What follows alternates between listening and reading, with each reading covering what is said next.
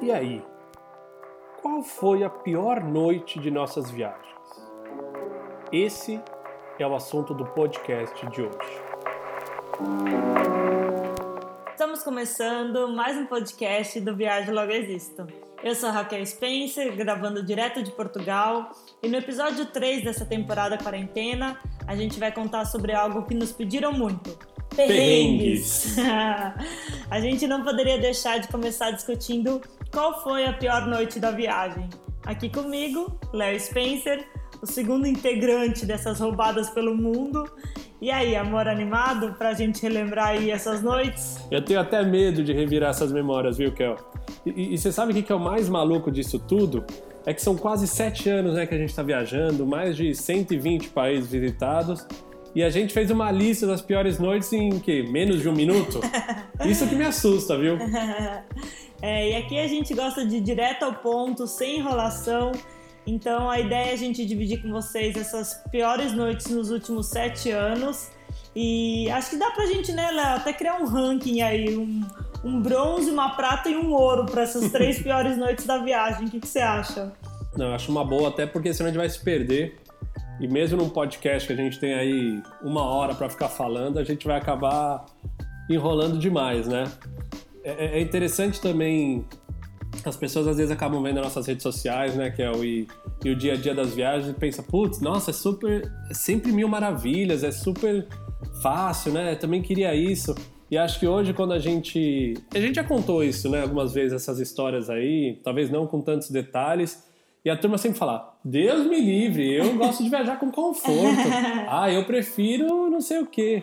Então acho que vai ser legal hoje a gente esmiuçar um pouco essas noites e, e, e mostrar para a turma assim que, mesmo quando você planeja muito, quando você se expõe, que nem a gente se expõe, indo para lugares muito, de, muito remotos e acaba que mesmo com o planejamento sempre tem algum perrengue, né? E, mas que vai, vai virar história também, né, Kel? Ah, e que não dá para controlar tudo, né? Planejar é uma coisa, mas controlar todas as coisas, é, principalmente, acho que das piores noites, muitas delas tiveram a ver com o tempo. Você não vai conseguir controlar o clima, o que está acontecendo nos lugares.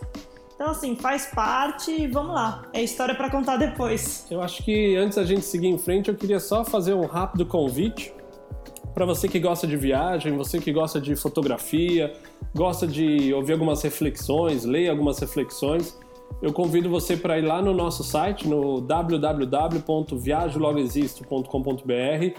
São sete anos já né, que a gente vem alimentando com conteúdo, às vezes mais, às vezes menos. Convido também para acessar nossas redes sociais, é só procurar Viagem Logo Existo.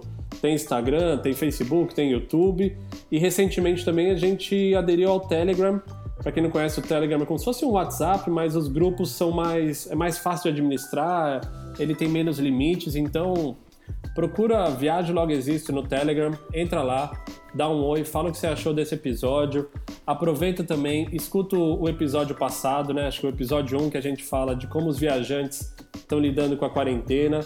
Se gostar, ouve o, podcast número 2 também, que a gente conta como é que a gente foi parar em Portugal, né? Por que, que a gente se mudou. Então, é, o pessoal tem elogiado bastante. Eu quero agradecer até os feedbacks. Obrigado. A gente fica muito animado. Então, vamos lá, Kel.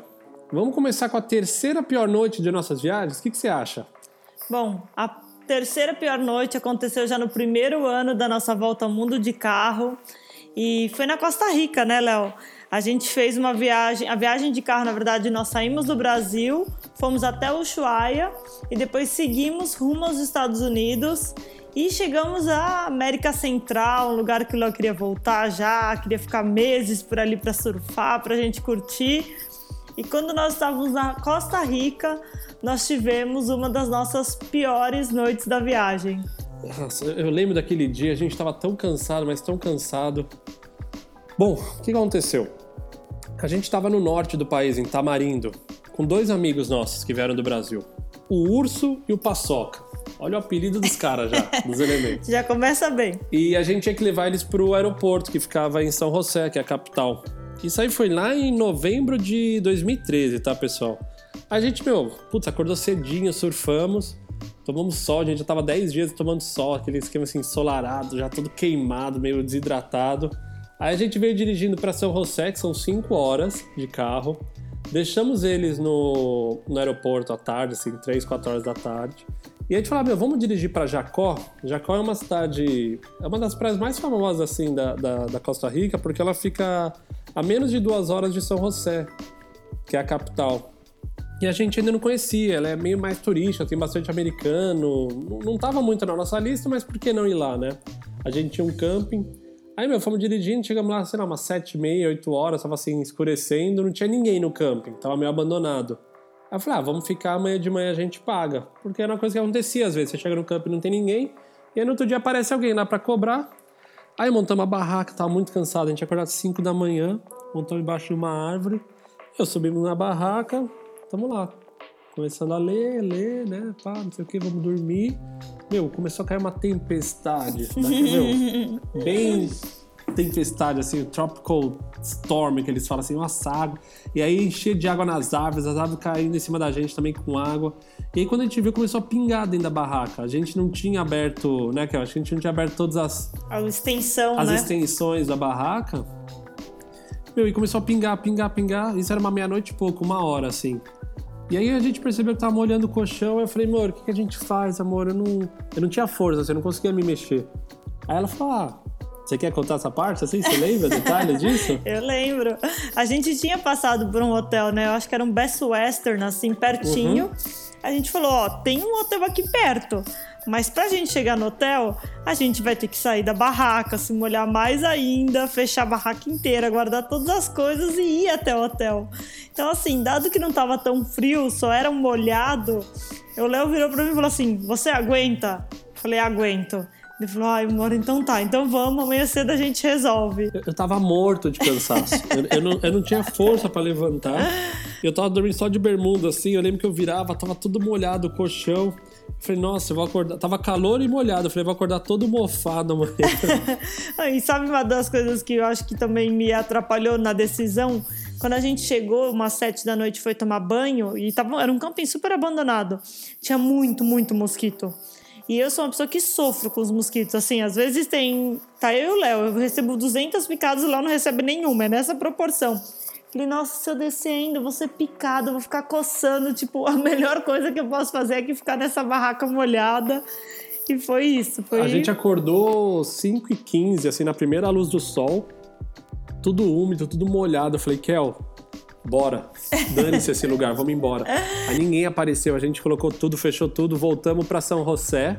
Tinha um amigo nosso que trabalhava no banco. Felipe Atati. Felipe Atati. Falou, meu, batemos na porta dele e falou, por favor, a gente precisa de ajuda. aí os caras, não, entra aí. Aí entramos, tiramos o colchão, tiramos o edredom, tiramos tudo, penduramos lavou, no... né? Tudo Lavamos, penduramos no, no varal. varal. Colchão pra aí fora. acabamos ficando dois uns dois, dias. três dias na casa deles ali para recuperar a moral antes da gente seguir viagem. Não, e com certeza não é nada agradável você estar tá, né, dentro de uma barraca e ter que dormir molhado, né? E uma noite que foi parecida com essa história de chuva também, Léo, acho que foi a noite de Capri, né? Que na foi Itália? Na Itália. É, não chega a ser em Capri, na verdade, é na costa malfitana. E isso foi menos de um ano depois de tudo que, que aconteceu na Costa Rica, então a gente estava na não, Itália. Mas, mas, na Itália não chegou a vazar, entrar água na barraca, né? Não, o que aconteceu foi pior.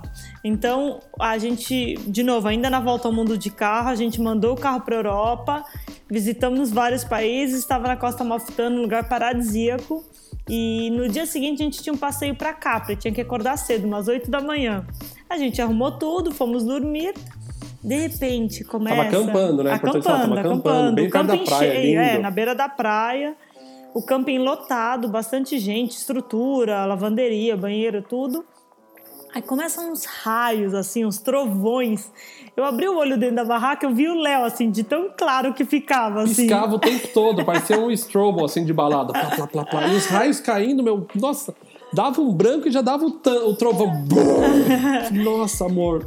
E aí a gente começou a discutir, né? Mas e aí, meu? Tá parecendo que tá muito perto. O que, que a gente faz? A gente fica dentro da barraca, a gente desce pro carro. A gente ficou muito na dúvida do que fazer. Não, e tinha uma árvore muito próxima e tava caindo nas árvores. A gente falou, meu, vai cair um raio na árvore, essa árvore vai cair em cima do nosso carro. Essa era uma hipótese. Olha, olha a ideia. A segunda hipótese era O carro, quando você tem os quatro pneus de borracha no chão, você está isolado. Ele, ele isola você do raio. Pode cair o raio no carro, você não vai ter problema. Mas a nossa barraca era uma extensão e ela tinha uma, uma escada de ferro no chão. Então aquilo ali poderia funcionar meio como se fosse um para-raio. Se alguém for físico, alguma coisa, e quiser contestar ou quiser me trazer um pouco de luz, por favor, entra lá no Telegram e fala, mas a gente achava que se caísse um raio na barraca, a gente ia ficar eletrocutado. A gente não sabia, né? A gente não, ficou com medo. Medo, filha. Quando você tá com medo, você sabe tudo. E aí o que a gente fez? Não, e aí a gente falou, tá, o que, que a gente faz? Ah, melhor descer pro carro. A gente olhou o relógio 5 da manhã, nosso passeio era às 8, então vamos descer. Eu, chovendo, chovendo. Desce correndo, vai para dentro do, do carro Inclusive, a gente tem um vídeo dessa noite, né, Léo? Você quer? Será que vale a pena? Eu vou tentar achar o áudio deles aqui. Deixa eu ver se eu coloco o áudio para vocês escutarem o, o, como a gente tava, nossa, como tava o moral nosso ali na, no carro, né? E aí, nesse meio tempo, a gente desceu, ficou ali, gravamos esse vídeo, inclusive. Só que depois que passou uma meia hora, 40 minutos, não sei quanto tempo foi, a gente falou: ah, tá amenizando a chuva, vamos voltar para a barraca e a gente dorme um pouquinho antes do passeio. Só que no desespero, quando a gente voltou para a barraca, eu, cabeçuda, né, no momento, esqueci de fechar a barraca.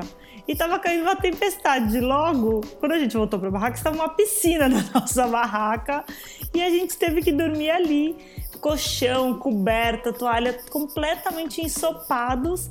Só que era isso ou a gente não tinha não, onde não dormir, tinha né? opção. Ali não tinha opção. E eu vou confessar uma coisa. Quando, quando a gente desceu às 5 horas, 5 e pouquinho lá pro carro, e aí tinha o passeio às 8, tava chovendo muito, ventando muito. Eu falei, ah, não vai ter condições de ter passeio, né? Não vai.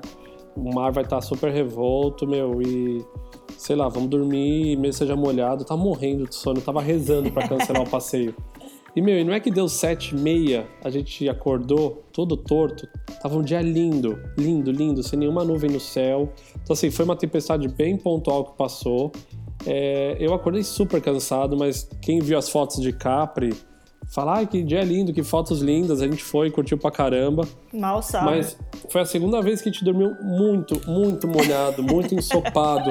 tipo, de você dormir parecendo estar numa poça d'água, assim. Nossa, que asco só de né? lembrar. Né? Bom, vou aproveitar também. A ideia é a gente ter algumas colaborações, então a gente convidou Henri, o Henrique e a Sabrina do Terra Dentro, que estão dando uma volta ao mundo de carro. Numa Defender também, Numa da mesma cor do nosso. Muito legal o projeto deles. Os caras, meu, altas fotos, vale a pena conferir. E a gente pediu para eles contarem qual foi a pior noite da viagem deles até agora, porque eles ainda estão na volta ao mundo deles. Então, escuta aí. Olá, Léo e Raquel, aqui é a Sabrina. E o Henrique. Nós somos do Terra Dentro. Nós estamos viajando o mundo de carro e agora a gente está em Minas Gerais e nosso carro está na costa do Marfim, lá na África, esperando para a gente continuar a nossa viagem. E a gente veio aqui contar qual foi a pior noite da nossa viagem até agora. E não aconteceu há muito tempo atrás, não. Foi há pouco tempo e aconteceu na Mauritânia. É, a, pior noite a, da nossa viagem até agora começou tudo com um dia muito complicado. Né? A, a gente estava naquela região bem do interior da Mauritânia, uma região com muitas dunas, totalmente desértica e estávamos na companhia de um casal de amigos e decidimos junto com eles uh, embrenharmos aí por, pelo meio das dunas do Saara. Uma região que você não encontra mapas, que você não tem estradas em GPS. Nem estradas reais, na nem verdade estradas. são só né, trilhos assim de pessoas que já passaram por ali. Exatamente, são somente trilhos que você segue. Então uma região que é, nem a, a, polícia e o exército conhece bem a, os caminhos que existem por ali. E e tudo começou quando nós estávamos seguindo né, nesses dois carros aí por, pelo meio desses trilhos, numa região de dunas muito fofas. E a gente teve que forçar muito o carro para a gente conseguir vencer essas dunas. Mas bem no final delas, a, o mochileiro teve um problema na embreagem e ele não saiu mais do lugar. O carro dos nossos amigos não conseguia voltar para nos buscar. E ali a gente teve que tomar uma decisão em conjunto de caminhar até o vilarejo mais próximo para buscar ajuda. E esse vilarejo estava a 15 quilômetros de caminhada pelo meio das dunas, um calor imenso, então a, a tarefa complicada começava aí. É, chegando na, no vilarejo, a gente conseguiu um apoio com a brigada do exército, que né, foi até lá, prestou socorro imediato e a gente começou ali toda uma operação de resgate do nosso carro, uma operação que começou, digamos, duas da tarde e só foi terminar no meio da madrugada. É uma operação complicada que reuniu sete oficiais do exército. Estávamos lá nós quatro, mais alguns nômades, algumas pessoas, ah, moradores nômades que vivem naquela região. E, e foi uma operação complicadíssima. É, eu lembro muito bem quando a noite começou, foi quando o pôr do sol é, tinha acabado de acontecer, é, a gente estava no meio de uma duna bem grande, o carro dos nossos amigos puxando a gente de guincho, a gente sem perspectiva de sair dali, desesperados. Aí os oficiais do exército pararam, eles são muçulmanos, fizeram a oração é, que eles fazem ao pôr do sol e aquilo começou, né? Aquilo acalmou a gente para começar a noite, que foi aquela mais complicada, né? É, da viagem, talvez das nossas vidas, em que a gente teve que tirar o nosso carro durante toda a madrugada ali do meio das dunas, na Mauritânia, numa região que é instável, já teve casos de terrorismo. Então, tudo isso fez com que essa aventura fosse ainda mais difícil, né, da gente viver. É isso aí, só no meio da madrugada a gente conseguiu ah, finalmente tirar o carro dessa região de dunas, colocar o carro numa região, ah, numa terra mais firme, mas isso foi só o começo da nossa noite, o restante da noite a gente não dormiu, pensando ah, de que maneira a gente ia levar o nosso carro até um vilarejo mais próximo para tentar consertar. Então, digamos assim, que a nossa noite mais difícil começou com um dia muito complicado, uma aventura que deu errado. É, mas no final deu tudo certo, o dia seguinte chegou e aí a gente conseguiu é, levar o carro até um vilarejo maior, consertar.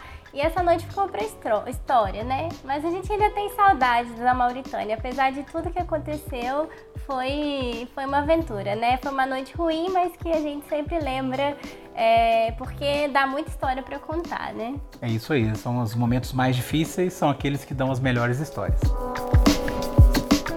Super obrigada, Henrique e Sabrina, pela colaboração. E até admiro deles irem para essa parte da África. Foi uma parte que a gente não, não foi, porque na época estava a explosão do ebola, então essa parte francesa a gente escapou. É, a gente mandou o carro direto para a África do Sul, porque a gente não fala francês. E a gente sabia que ia ser muito complicado é, na região. Eu acho que, meu, mesmo se tivesse sem ebola nem nada, não sei se eu encarar, não. Tá louco, meu. É muita treta. E até vocês contando dessa história que tem a ver um pouco né, com insegurança, de você estar tá num lugar, deserto tudo mais. Me lembrou uma noite, Léo, a gente não tinha pensado nela antes, mas que foi a noite em Uganda, né? Talvez não foi tão ruim para você. É, essa é menção honrosa, né? É. Não acho que entre, entre as três, mas é, é uma noite interessante. Não, porque para vo você não foi uma das piores noites, mas para mim foi, porque a gente estava num vilarejo em Uganda, a gente tinha direção de um camping, chegando lá, os caras falaram: meu camping pegou fogo, mas podem dormir aí.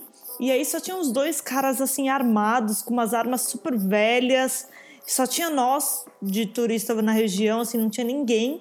E, e aí, quando a gente foi dormir, eu falei, Léo, não tá muito estranho esse lugar que a gente tá, ninguém sabe que a gente tá aqui, a gente não tinha. Dormiu no estacionamento, né? É, tava muito estranho. E aí eu comecei a lembrar muito de um livro que na verdade o Léo tinha lido há pouco tempo sobre Uganda, que é sobre um ditador, o Idi Amin, que governou entre 1971 e 1979 e é muito bem retratado no filme O Último Rei da Escócia. Governou o país, né? Governou ele governou, né? É. Ele foi o ditador do país.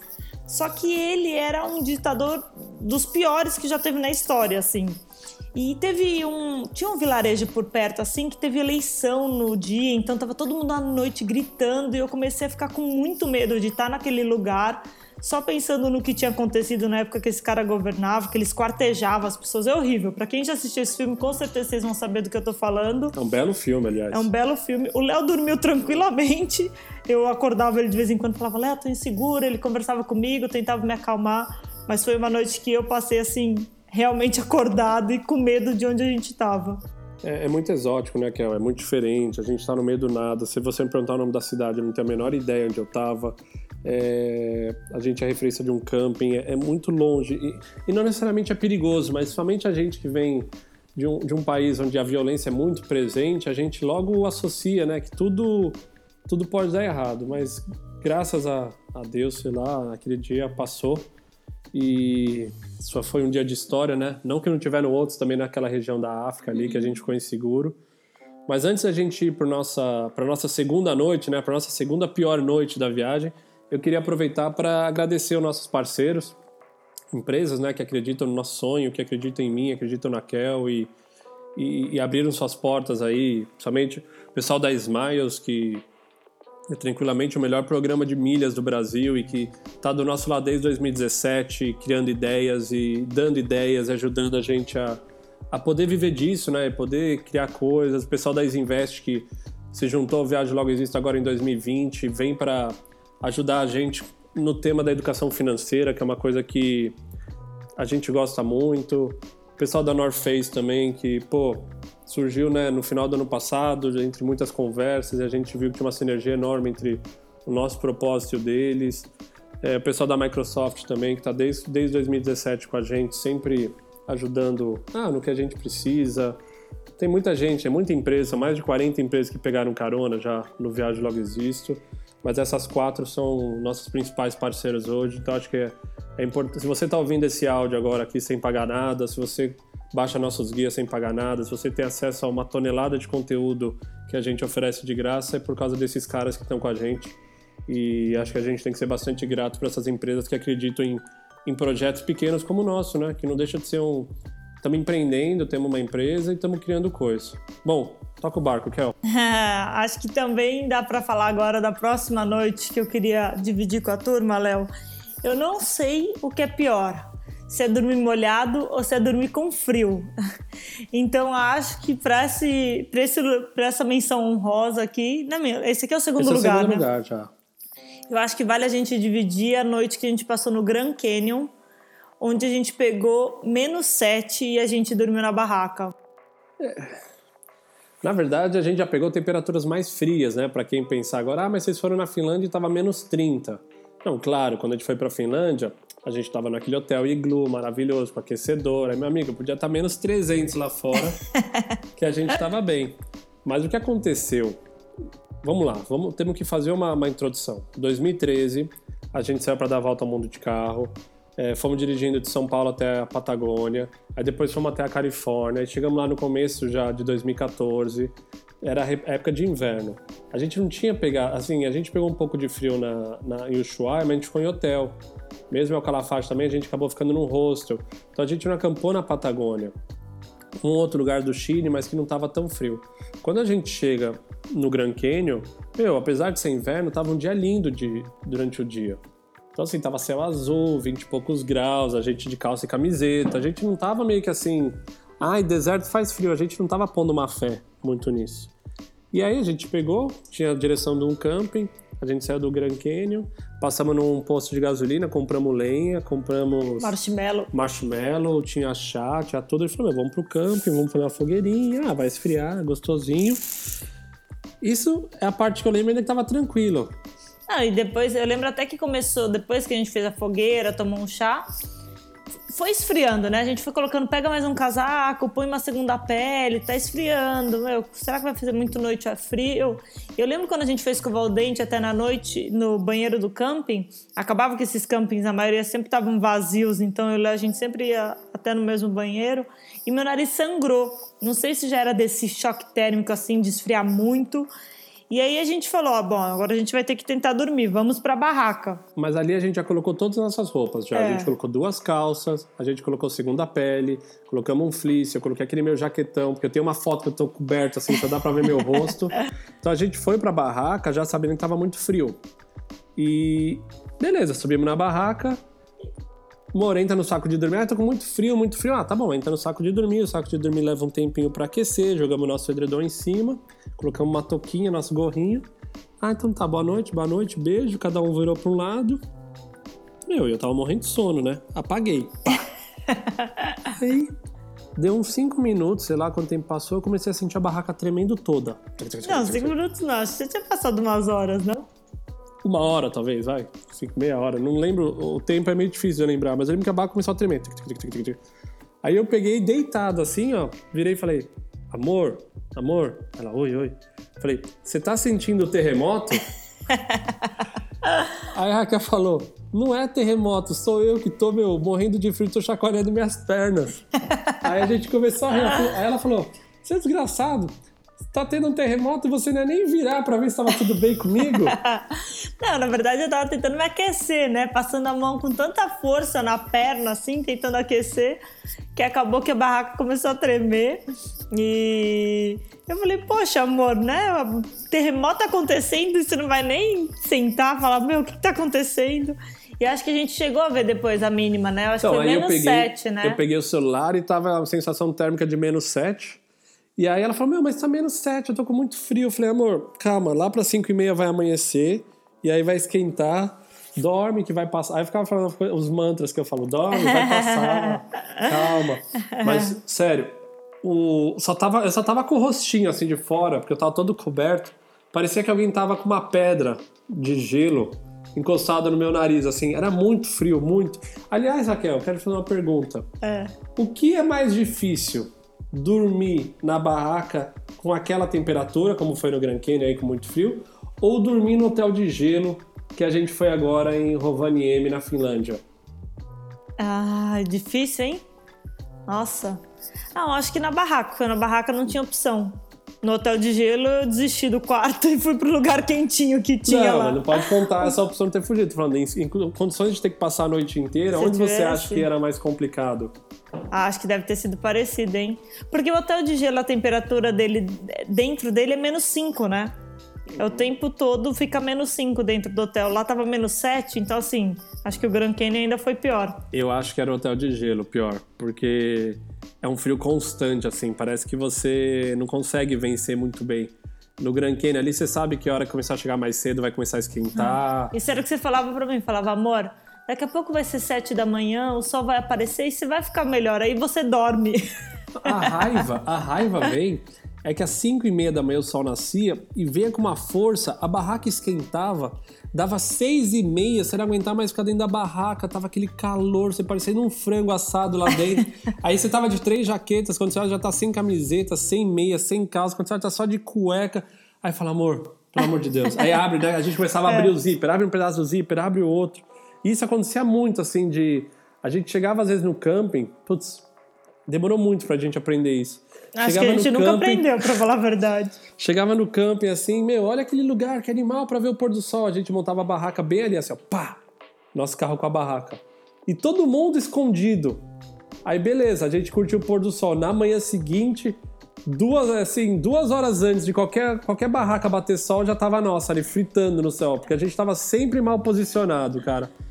Não, Demorou acho... muito pra gente aprender isso, hein, Kel? Ah, e mesmo isso do deserto, tipo, a gente sempre soube que a amplitude no deserto é muito grande de ah, temperatura. A gente não sabia também. Ah, no Chile eu lembro de você já falar isso. Meu, a gente tem que pensar, apesar de estar tá de camiseta durante o dia, vai esfriar muito à noite.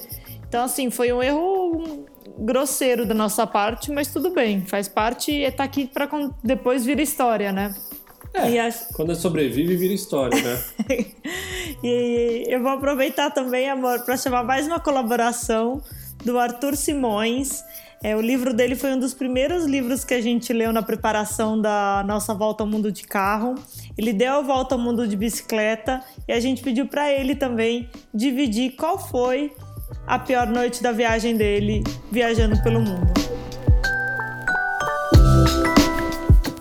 Oi, Léo. Oi, Raquel. Tudo bem? Aqui é Arthur Simões. Eu fiz uma volta ao mundo de bicicleta há uns anos. Foi uma viagem que eu fiz de forma solitária e ela durou um pouco mais de três anos. Nesse período eu passei por 46 países e aí, né, todo esse tempo acontece muita coisa. É, as noites surpreendentes que eu tive foram algumas, viu? A primeira delas, eu acho, foi aqui na América do Sul. É, eu levava todo o meu equipamento na bicicleta e eu já estava preparado para acampar em algumas situações. Mas algumas situações eram ultrapassavam o meu planejamento, né? Foi o que aconteceu durante a travessia do deserto do Atacama, entre a Argentina e o Chile. Era inverno, então fazia um frio acima do esperado para mim. E apesar de eu ter o equipamento, um equipamento bom, numa determinada noite ali, acampando, fez em torno de menos 20. E aquela noite, como eu já estava acampando alguns dias, eu estava bastante cansado. É, aquele dia eu achei que eu ia morrer de frio. Então foi um, uma noite bastante difícil, mesmo porque quando está numa situação extrema dessa, passa muita coisa pela cabeça, né? Mas eu, eu acabei recorrendo a tudo que eu podia fazer. Então, esquentei a água no meu fogareiro, me enrolei em praticamente todas as roupas que eu tinha, entrei no saco de dormir, enrolei o saco de dormir num cobertor térmico que eu levava. Enfim, não foi uma noite fácil, mas consegui, consegui sobreviver para contar a história. E daí tinha tiveram outras noites também bastante intensas. Uma surpresa que eu tive no caminho foi na Austrália, onde as cidades eram muito pequenas e muitas vezes não tinha nem onde ficar direito. E daí numa dessas cidadezinhas eu eu cheguei e perguntei para uma mulher se eu podia, se ela conhecia algum lugar onde eu poderia acampar e tal, só pedindo informação. E ela ela ofereceu a casa dela para eu para eu dormir. Ela me levou até lá e falou: "Ó, oh, não precisa acampar, pode ficar na casa". Era uma casa esquisita, parecia que estava rolando uma reforma assim, enfim. Não fiquei não fiquei olhando muito a casa, mas não era era um pouco estranha. E aí, como não aparecia ninguém na casa, ninguém, ninguém, foi anoitecendo, eu falei: "Quer saber? Tomei um banho, vou jogar meu saco de dormir aqui no, no tapete da sala e vou dormir, né? E daí quando eu tô dormindo já, nem lembro que hora era, eu deitado no chão, aparece uma mulher, uma senhora já, uns 60, 70 anos, de cabelo branco e usando uma capa. Quem usa uma capa, cara? E aí, quando eu vi aquela cena, né, a mulher me olhando de cima, assim, eu dentro do saco de dormir, praticamente sem conseguir me mexer, Cara, pensei, meu Deus do céu, o que será que é isso? Será que é uma bruxa que vai me usar para um feitiço? será que eu não vou voltar para casa? Mas no final não era nada disso. A mulher falou umas coisas, enfim, me perguntou da viagem, não cheguei a conversar com ela. Ela falou umas maluquices lá e depois foi embora. Eu voltei a dormir, fiquei assustado no começo, mas consegui voltar a dormir depois. E aí a viagem seguiu. Tem muitas outras histórias que não dá para contar aqui, mas eu conto a maioria delas no meu livro chamado Mundo ao Lado, onde eu conto a história, toda a história dessa volta ao mundo de bicicleta. É isso. Um abraço para vocês e até. Bom, essa engraçada colaboração foi do nosso amigo Arthur Simões, um cara que ajudou a gente muito, muito, muito lá no começo, em 2012, 2013, quando a gente teve a ideia maluca de dar volta ao mundo. Ele foi uma das primeiras pessoas que a gente sentou e, e teve uma conversa franca dele falar, meu, quais eram os, os, desafios que nós teríamos. Esse cara viajou o mundo de bike. Acho que ele foi, como ele falou no áudio, né, 46 países. O livro dele é muito legal, eu, eu recomendo fortemente. Eu já comprei e dei de presente para alguns amigos que gostam de bicicleta. Então, assim, é, uma história muito legal. E, o mais doido que quando a gente começa a ouvir o áudio do Arthur já e a Raquel, a gente já começa a rir. Porque ele é um cara que, em qualquer situação, ele tá sempre de bom humor. Claro, talvez ele vai falar que não, né? Não sei o quê, mas assim, o Arthur ele conta dele sendo apedrejado no Djibouti. Ai, ah, que ele conta que na casa no Camboja um cara tentou, meu, ficar com ele, lá mostra ele dar risada. Então, o Arthur é um cara muito, muito alto astral que eu recomendo que todos vocês procurem né, o Pedal na Estrada, O Mundo ao Lado. O Mundo todo, ao Lado é o livro. O Mundo ao Lado né? é o livro, é todo o material dele, porque é muito legal. E realmente esse cara eu tiro o chapéu, porque olha, fazer de bike Nossa. não é fácil. A gente encontrava várias pessoas pelo mundo no meio do nada de bicicleta. E eu falava, meu, como esse cara chegou até aqui? Se de carro tá cansativo, imagina de bike. E é até uma regra, né, Léo? Para quem tá pensando em viajar, sempre que você encontrar um ciclista, sempre para, a gente pelo menos sempre fazer isso, oferece uma água, oferece uma fruta, porque uma das coisas mais difíceis da bicicleta é que você não pode nem carregar peso, né? Então não é que dá para o cara meu levar 500 latas de sardinha ou de atum no carro, não, ele tem que estar tá sempre com o que ele precisa ali para um dia, dois dias, o equipamento para dormir.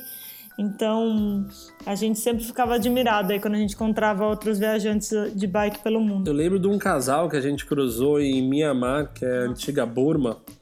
A gente estava dirigindo, já fazia umas duas horas entre umas montanhas no meio do nada.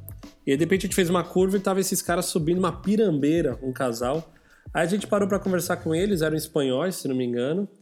E eu falei, cara, vocês estão longe, né? De, não, estamos tranquilos, sei o quê. Eu cheguei, para vários eu chegava e falei assim, você quer... Eu tinha umas correias, né, umas cordas, falei, se quiser a gente amarra você aqui no carro e vai puxando vocês, ou põe a bicicleta em cima.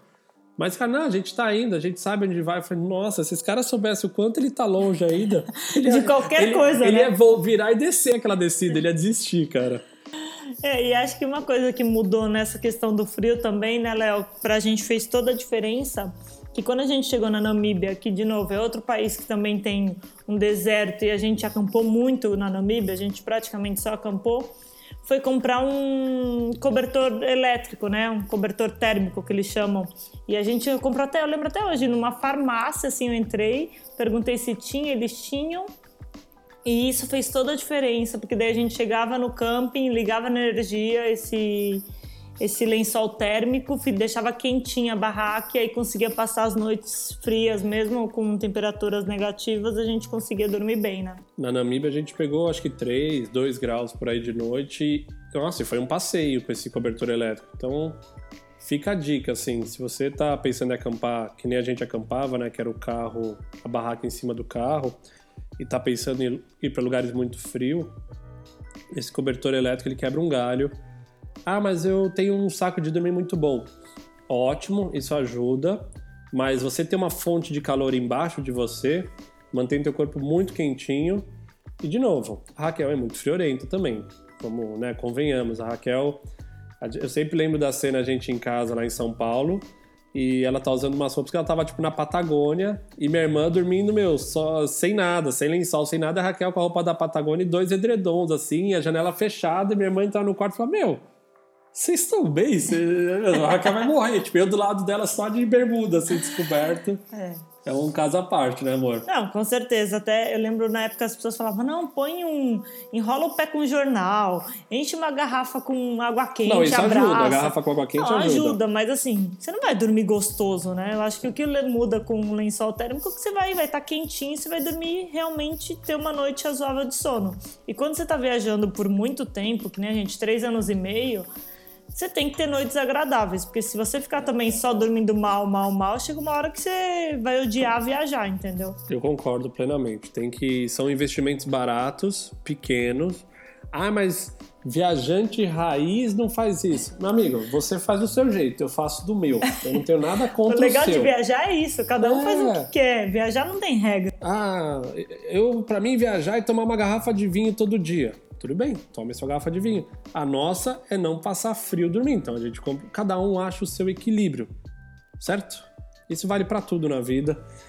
Quer puxar a nossa medalha de ouro hoje, amor? Pra quem vai? Essa aí, essa aí, se a pessoa tá acompanhando nossos, nossos posts da rede social, ou se ela acompanha a gente já faz um tempo, ela já deve desconfiar qual foi a pior. Putz, me dá tontura só de lembrar desse dia. O mais engraçado é que é o oposto das noites friorentas, né? Se a gente achou, eu principalmente, que sou muito friorenta, sempre falei, ah, prefiro dormir com 30 graus, prefiro dormir passando calor. Olha, a gente não esperava que a nossa pior noite da viagem fosse a noite que nós passamos no Uzbequistão, onde nós chegamos a pegar temperaturas perto de 47 graus durante o dia. Então, o Uzbequistão é uma região da Ásia Central, um país. A gente queria muito fazer essa viagem para conhecer a Ásia Central, que são todos os tãos ali, né? Que as pessoas falam Turcomenistão, Uzbequistão, Cazaquistão, Turcomenistão e Kirguistão. Tajiquistão, eu não falei? Não, você ah, tá bom. Tajiquistão aí na história. Então, a gente queria fazer uma viagem realmente exploratória pela região e que fosse parecida com um carro, assim, da gente poder ver mais os lugares, não só chegar de avião nas capitais.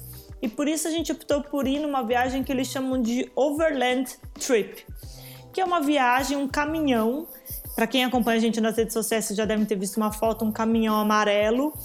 E vão vários turistas dentro, então você paga a sua parte, entra nesse caminhão, ele sai de diversos lugares, sai da Turquia, sai da China e vai com eles aí por terra, cruzando todos esses países. O que eu acho que a gente não pôs na conta, né, Léo, quando a gente planejou a viagem, o primeiro plano era em abril, mas a gente acabou não conseguindo em abril, fomos em ju julho ou agosto? Julho. Julho. Foram as temperaturas e o clima que a gente ia encontrar nessa parte do mundo em julho. Eu nunca imaginei que ia ser tão quente. É, e foi um erro. As pessoas falam, ah, vocês não erram. Não, isso é um erro básico, básico, básico de planejamento. Na verdade, a gente fez uma parceria com o pessoal da Overland, que é do caminhão, e aí nós íamos em abril. É, eles tiveram, o grupo, o grupo ficou cheio, falou: Meu, eu não consigo abrir, vocês topam em julho? Falou: Putz, vambora. Era uma viagem que a gente queria fazer e eu, eu imaginava que. Eu sabia que a região do, do, Oriente Médio faz, Dubai faz 50, 50 e poucos graus nessa época do ano. Mas eu imaginei que, como era um pouco mais para o norte, mais perto da Rússia, não seria tão quente. E estava completamente errado, porque apesar da gente ter pego 47 graus durante o dia, a sensação térmica chegava a 52, 53, 51. Então, assim, eram dias que era muito demandador. Para piorar, o caminhão com que a gente estava viajando, ele não tinha ar-condicionado. Então, juro, tinha dias que eu não sabia se era melhor abrir a janela do caminhão ou fechar a janela, porque o ar que entrava, ele era tão quente que queimava o rosto. E aí, quando você fechava a janela, você também começava a ficar, meu, num forno. E não seco, tinha... né, Léo? Muito seco, você não suava, o suor evapora muito rápido. Porque o papel do suor é manter teu corpo refrigerado. Quando você está num ambiente muito seco, o suor ele, ele, ele, evapora muito rápido, então ele não consegue ficar na tua pele e refrigerar. Então você vai desidratando muito rápido, você não percebe. Não tinha geladeira, só tinha um cooler no, no caminhão. E aí que aconteceu? As bebidas que nós tínhamos começaram a esquentar. A gente também, como estava desidratando, estava tomando muita bebida. Isso já era o terceiro dia que a gente estava acampando, porque essa viagem ela alterna entre hotéis e acampamento. E aí tinha uma pernada que eram quatro noites acampando. Então essa aí a gente já vinha daquela cratera no Turcomenistão, que é um lugar que pega fogo, já tinha sido super difícil de dormir, sem banho, ou banho muito, banho muito ruim. E aí a gente entra no Uzbequistão, vai para um lugar paradisíaco, lindo. É, no caminho a gente teve que implorar para nossa guia para parar para comprar água, porque ela falou que a gente podia beber água do caminhão. Eles tinham uns tanques muito grandes que eles colocavam iodo e você, teoricamente, essa água tá limpa. Só que tava muito quente. E aí nossa guia até falou, ah, mas viagem de overland é assim mesmo, não sei o que. Eu falei, você tá maluca? Tipo, a, a ideia do overland não é morrer. e aí, por sorte, que, meu, todo mundo tava começando a ficar meio passado, então a gente conseguiu juntar um pouco de, de força. A gente parou num bar, eu lembro, nossa, a gente comprou, tava eu, Raquel e Ricardo, que é um amigo nosso que a gente vai rolar uma, uma colaboração dele daqui a pouco aqui também, que a gente conheceu lá. A gente comprava coca assim, cada um com uma coca tipo de um litro e virava. tipo, não, juro. Era, Qualquer coisa gelada, né? Era um deleite, assim, a gente comprava todas as águas geladas que tinha no bar. Quantas tem? 30? Ah, vamos comprar as 30. É, pior que não adiantava também comprar muita água gelada, porque ela esquentava, né? Então meio que você tinha que já comprar e tomar o mais rápido possível, porque você sabia que dali meia hora elas iam estar tá quente já, morna, né? E aí a gente chega nesse lugar paradisíaco, no meio do nada, um deserto. Era bem no pé de um, de um canyon que nós visitaríamos na manhã seguinte, que são fortalezas de 200 anos atrás, feitas de barro, quando ah, o Turcomenistão, o Uzbequistão estava em guerra com não sei quem, alguma dessas coisas aí do passado. Tem umas fotos lindas até que a gente publicou esses dias. Pôr do sol foi lindo, pôr né? Pôr do sol lindo, lindo. Aí cada um monta a sua barraca. Não sei quem era, o, não lembro quem que era o grupo que estava cozinhando aquele dia. A Raquel tá levantando o dedo. Então, o grupo da Raquel estava cozinhando aquele dia e eles tiveram a infeliz ideia de fazer estrogonofe. Então você pensa, 45 graus, seco, quente, todo mundo desidratando. Aí eles foram lá, fizeram estrogonofe mas vocês não têm ideia do lugar que a gente comprou a carne. Daí, se vocês forem no nosso YouTube e verem os vídeos, lá uns mercados muito sujos, muito zoados. E aí, molho, é, ketchup, sei lá como é que faz o molho, molho inglês, é creme de leite, toda aquela mistura. A hora que comeu, caiu como se fosse uma bomba, assim, para todo mundo. Você via, a galera já tá meio tipo Walking Dead, assim, ninguém conseguia meio que falar direito, todo mundo sentado. Eu lembro que foi uma das noites que eu quase tive crise de pânico, porque assim o ar é tão quente que você não consegue respirar direito. Parece que você tá com a cara dentro do forno. E aí eu pensava, nossa, dentro do caminhão tá quente, dentro da barraca tá quente, aqui fora tá quente, tipo, caramba, como é que eu vou, como é que eu vou sobreviver a isso assim? Eu ficava, calma, calma. Mais dois dias você vai estar no hotel, falta dois dias, calma, você vai sobreviver, olha. Ah, e tem duas coisas ainda que pioram a situação. Uma, ela, a guia tinha falado, ó, cuidado que tem escorpião. Então, primeira coisa, não durmam fora da barraca, porque tem escorpião. E a gente queria tomar banho. Só que, de novo, a mesma água que a gente precisava é, gerenciar para beber ou tentar carregar, encher as garrafas quando a gente parava num posto de gasolina, alguma coisa, a gente tentava encher um como chama esses chuveirinhos que é tipo um saco preto que você enche de água e tenta tomar uma duchinha? Gente. Vocês já viram isso? Pega uma, imagina uma é. bolsa, você enche de água, você pendura ela e tem uma saidinha de água assim que você toma um banho como se fosse um chuveirinho. Exato. E a gente era meio mala com essa história de banho, a gente queria tomar banho todos os dias, até porque tava um calor infernal. Banho eu não abro mão. Mano, banho é difícil pra mim.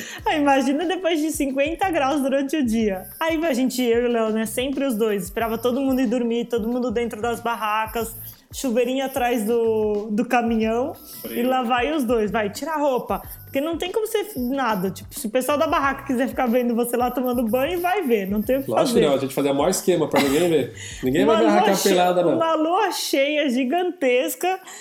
Aí, de repente, começa o Léo tomar banho, de repente olha no chão. Léo, escorpião! Então pensa a cena ridícula, tentando tomar um banho o escorpião passando, calor, meu, tua... Não, a Raquel Nossa. segurava a toalha, a roupa e a lanterna. Só que a lanterna não podia me iluminar, porque eu tava pelado, então eu tinha que iluminar o chão. Ó o escorpião, ó o escorpião! Caralho, cadê a Raquel?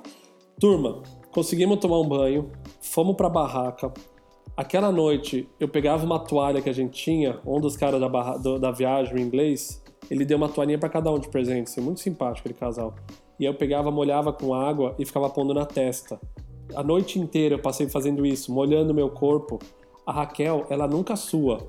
É muito raro ela Porque suar. Eu sou muito friorenta, como a gente falou. Naquele dia ela falava, Léo, minha perna tá escorrendo. O cabelo, assim, a nuca toda molhada, assim, de suor. Eu juro, de hora em hora eu acordava para molhar minha cabeça. Aí eu pensava, só falta quatro horas. só falta três horas.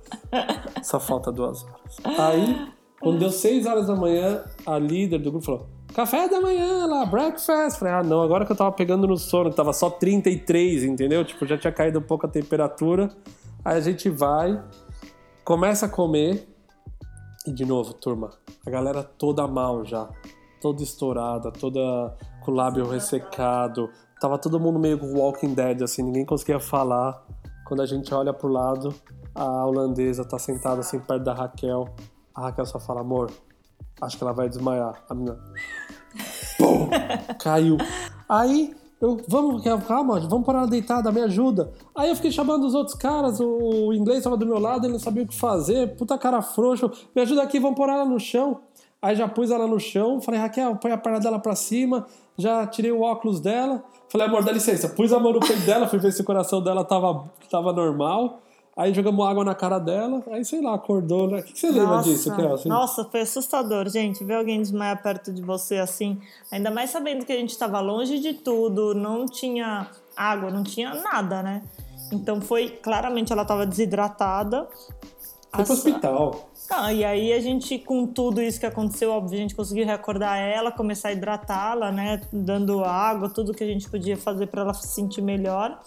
A gente ainda foi fazer ver até as fortalezas. Puta coisa chata, devia ter, feia. É, devia, até, é, devia até ter pulado. Só que aí a gente desistiu da última noite acampando e tocamos sete horas de estrada, porque daí era uma decisão, né?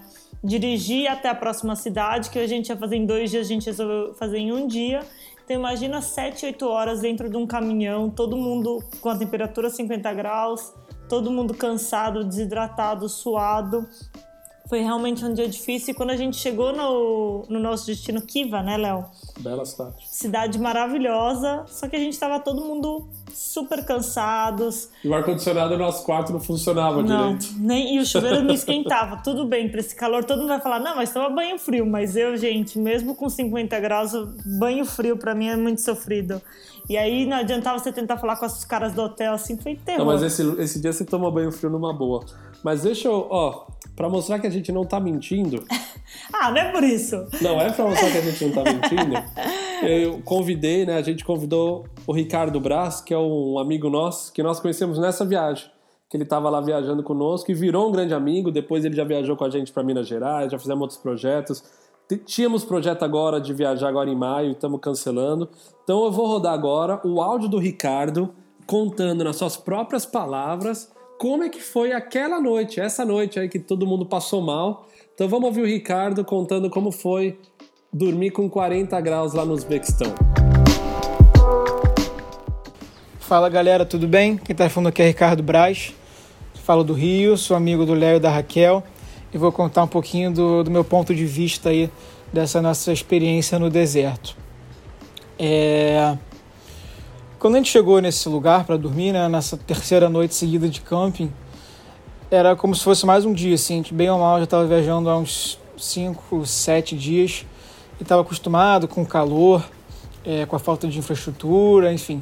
Então seria mais um dia de, de luta, assim, né? Porque realmente o calor estava consumindo a gente, mas a gente jamais imaginaria que fosse acontecer o que aconteceu, né? É, a gente chegou nesse deserto, que era muito bonito por sinal, uma área bem aberta, a gente dormiu bem embaixo de um forte, uma fortaleza, um castelo, enfim, umas ruínas, que era, que era bem bonito, fez um pôr do sol incrível, assim, é, o céu ficou laranja, a gente tirou várias fotos, e até então tudo bem. Só que acabou que foi uma bola de neve, assim, né? Como era a nossa terceira noite já sem água, sem basicamente comida fresca, é, sem nada gelado, sem tomar banho, sem ir ao banheiro, assim. Acabou que juntou muita coisa. Para piorar, essa noite foi uma das mais quentes da viagem. Então, se normalmente fazia 35 à noite, aquela noite ia estar fazendo uns 40 graus tranquilamente. É, então a gente não sabia se era melhor dormir dentro da barraca, se era dormir fora da barraca, se era dormir com a barraca aberta, com a barraca fechada, que era uma brisa quente que queimava, assim, quando batia, queimava o braço, você sentia né, a pele queimando. Eu dormia na barraca com um norueguês, né? É, que o cara era mais velho, assim, mais experiente, super acostumado a acampar. Ele dormiu fora da barraca todos os dias, né? Até esse dia que estava tão quente fora que ele preferiu dormir dentro. E além disso, era cheio de escorpião, aranha, cobra, tudo nesse deserto. E o cara que, era, que é super é, é, da montanha, assim, ele até ficou com medo e dormiu dentro da barraca. Então, você teria uma noção de como estava ruim assim a situação. A gente costumava, antes de dormir, sempre entrar no caminhão para jogar banco imobiliário, né, Monopoly, cartas, enfim.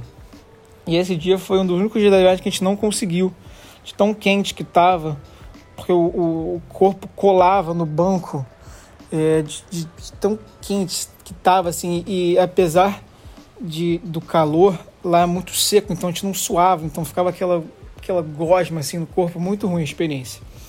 E aí, no dia seguinte, né, é, depois dessa noite que ninguém dormiu, é, teve episódio da holandesa que, que, desmaiou do nosso lado, né? O Léo, a Raquel e eu, a gente éramos mais, éramos mais próximos. A gente meio que teve o primeiro instinto de socorrer a menina. E, enfim, no final acabou dando tudo certo. É, a gente cortou um dia da viagem né, para ir para uma cidade antes. E acabou dando tudo certo, a gente se recuperou. Mas foi uma das das piores noites de, de viagem assim da minha vida também. E foi um prazer compartilhar com o Léo Raquel. É isso, galera. Espero que tenham curtido o relato. Um abraço. Bom, turma, essa foi a contribuição do Ricardo.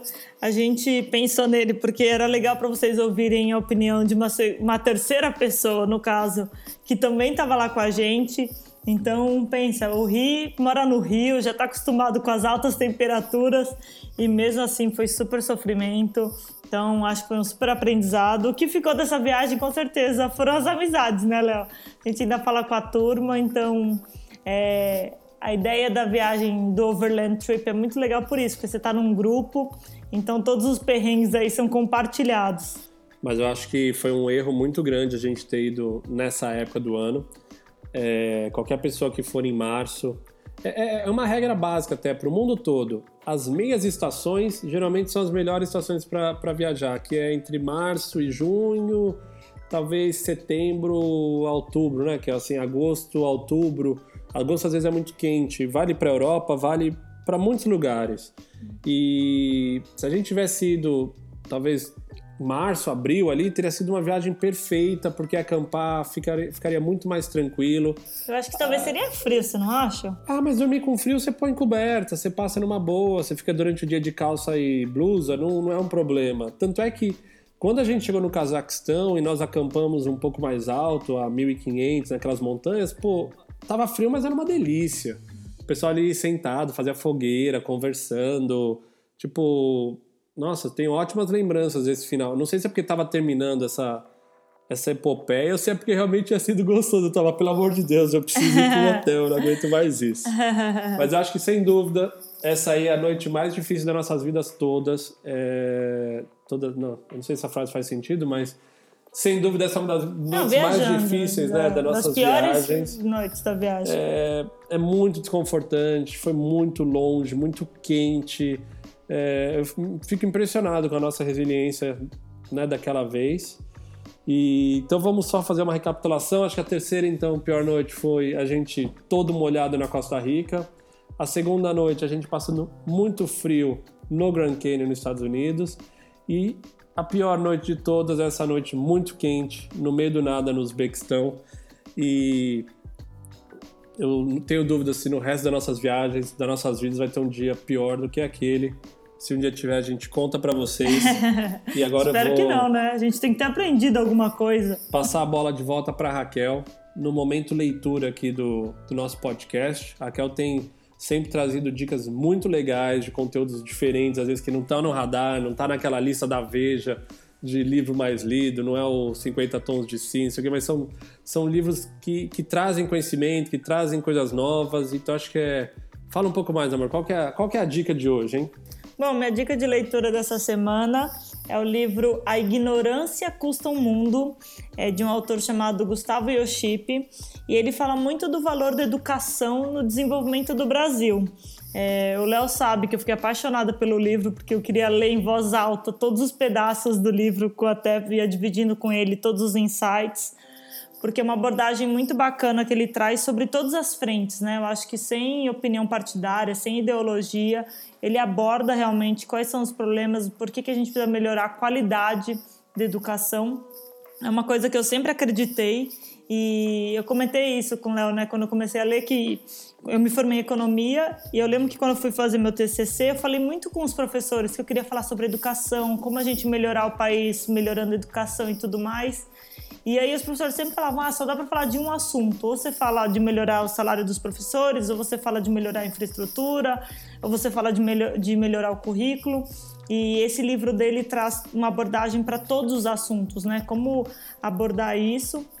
Então eu fiquei super encantada e é uma coisa, é um livro que eu acho que valeria todos os pais lerem, porque deveria ser uma pauta para todos nós como cidadãos mesmo para a gente poder ter menos desigualdades, né? Eu acho que é o caminho para a gente ter um país mais justo, com menos desigualdade social, é através da educação. E acreditem, mesmo que é, você esteja pensando nesse momento, ah, mas meu filho vai na escola particular, o problema é a escola pública.